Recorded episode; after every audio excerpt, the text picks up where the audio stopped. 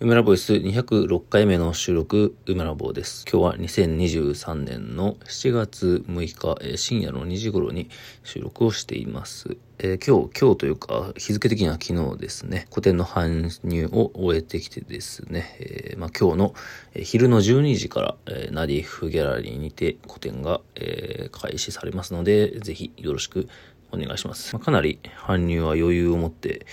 満足のいく形で仕上げられたのではないかなと思います。えー、今回のね、作品は、まあ、本当に改めてキャラクターについて向き合ったっていう感じの作品で、かつ、まあ、テキストもそんな感じで、で、そして、まあ、今年ね、個展2回目なんですけど、まあ、ただし1回目の個展は上海でやったので、まあ、なかなかこれを聞いてる人でも、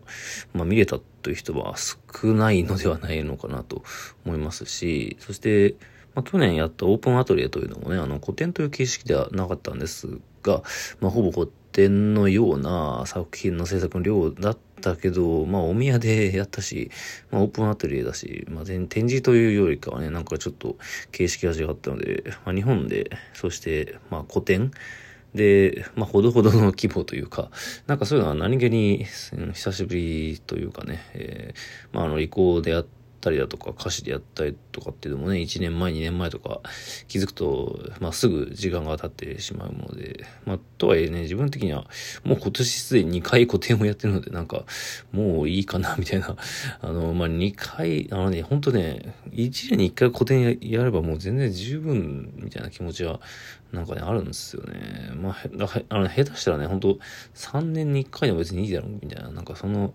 まあ、積み重ねた時間といいますか、まあ、とにかくね、あの、何度か言ってるんですけど、その最近の、まあ、いわゆるアートワールドのその、あの、まあ、世話しなさというか、まあでも、その中ね、そういうのってすごい老害っぽいな。なんか、まあ、とにかく自分のペースが大事だと思ってるので、まあ、むしろ多すぎるぐらいなんですけど、まあ、ったら、とはいえね、あの、今後も、展示の予定というのはいくつかありましてですね、まあ、個展始まっても実はそんなにゆっくりできなくてすぐに次の作品を作らなければいけないというまあいわゆる締め切りといいますかね。まあそういうのに追われつつも、まあただ、まあとにかくね、あの個展、あの、オープンするんですよ。で、まあ空間もできて、あの気持ちは非常に晴れやかです。で、まあいつもの通りね、あの、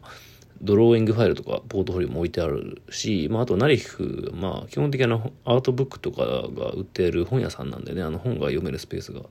まあ、まあ別にね、全部立ち読み OK ってわけじゃないと思いますけど、まあその中に自分の作品集とか、あの、アリコでやった古典の、えー、記録集とかもまあ一緒に置かしてもらってですね。で、まあ、ポートフォリオとかも、あの、まあ、割かし広いスペースが、広いっつったって、まあ、なんというか、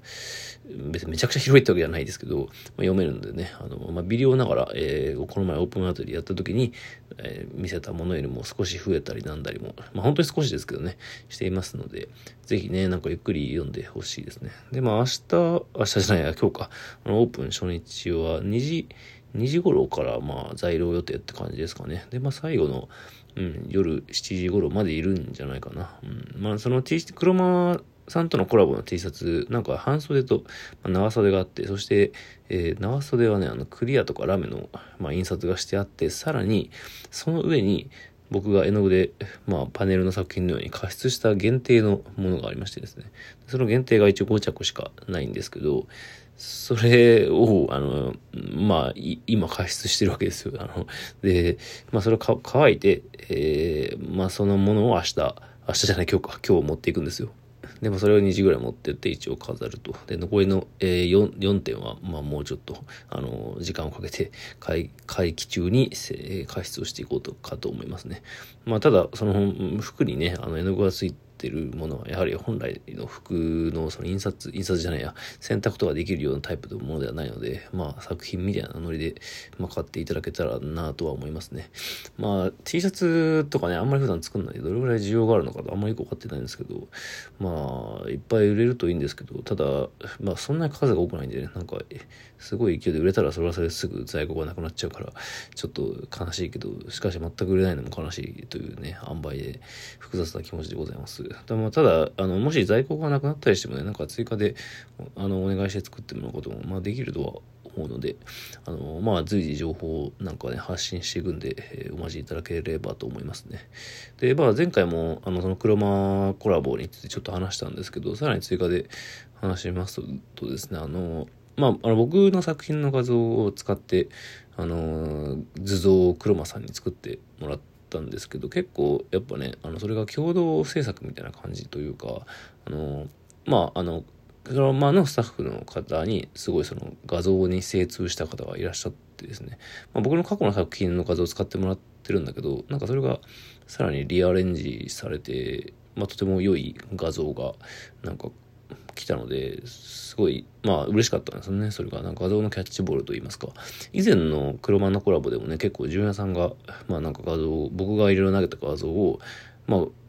純也さんがコラージュしてくれて、それがいい感じになってみたいなので、あの、まあとにかく何、何が言いたいかっていうと、まあ、作家が作った絵とかがあって、まあその絵のデータを単に T シャツに印刷したっていうだけのものではなくって、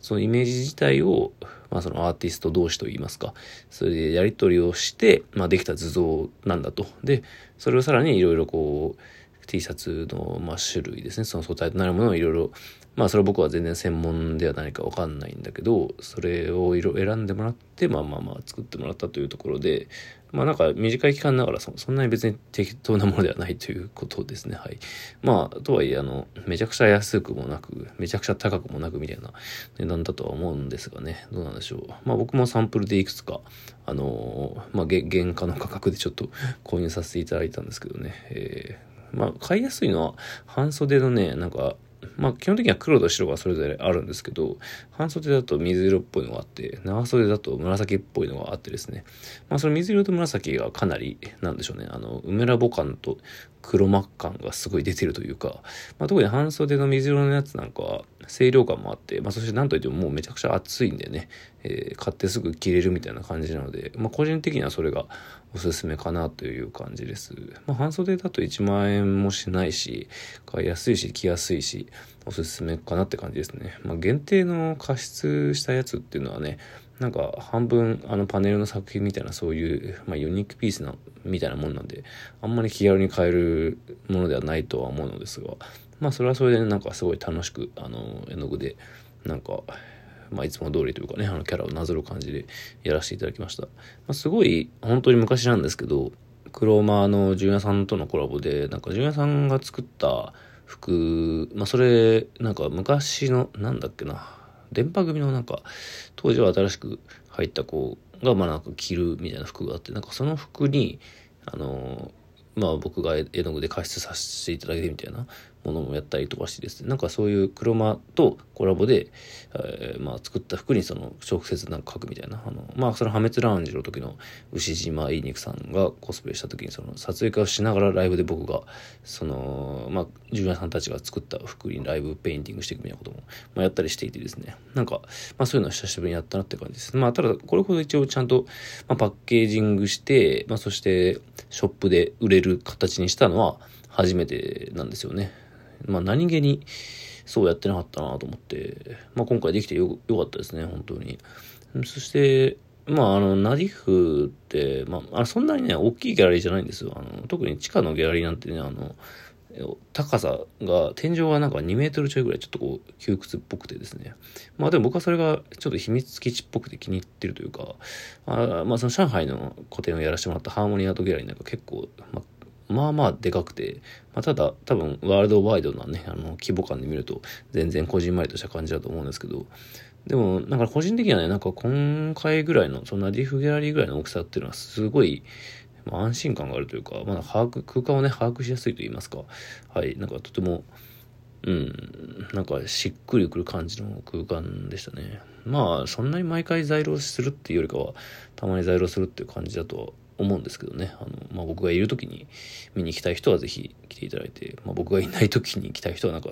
まあ、なんとなくね、察してツイッターとかで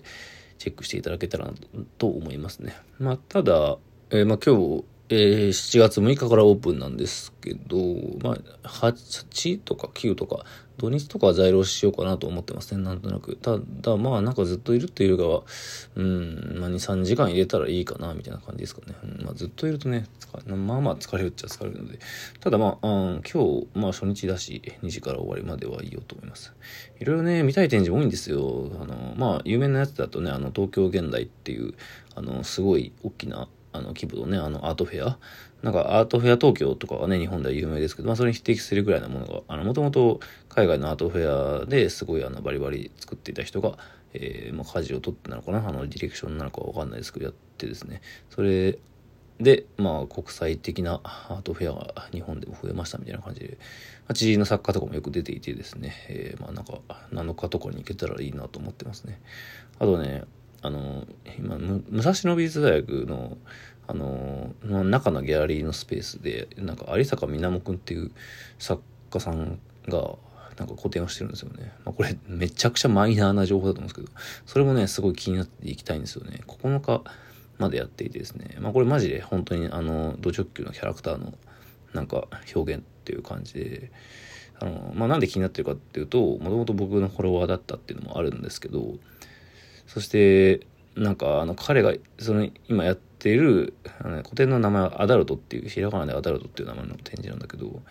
なんか課外スペースだったけどなんかそこ僕がむさびに在学していた時に実はあの、まあ、初めて展示グループ展ですね4人展だったんですけどまあしかもなんか当時付き合っていた彼女とかも一緒に展示をしていてまあ思い出深い場所なんですよね、まあ、プラスまあなんかその有坂さんの作品はなんか普通に気になるっていう感じで、そう、今はね、その2つが気になってますね。まあ、あと、あれからゲコゲコールさんの展示か、個展も確かライトシードギャラリーでやってて、まあ、それもね、あの、なんか言い出したらキリがないんですよ。高倉和樹さんのあの個展も京都でやってるし、まあ、見に行けたらいいなと思ってますね。まあ、あと、水星の魔女の感想とかもね、いろいろ話したかったりもするんですが、まあ、そういう緩いこともなんかまた、えー、折を見て話せたらと思います。まあ、とりあえず個展よろしくお願いします。梅ラボでした。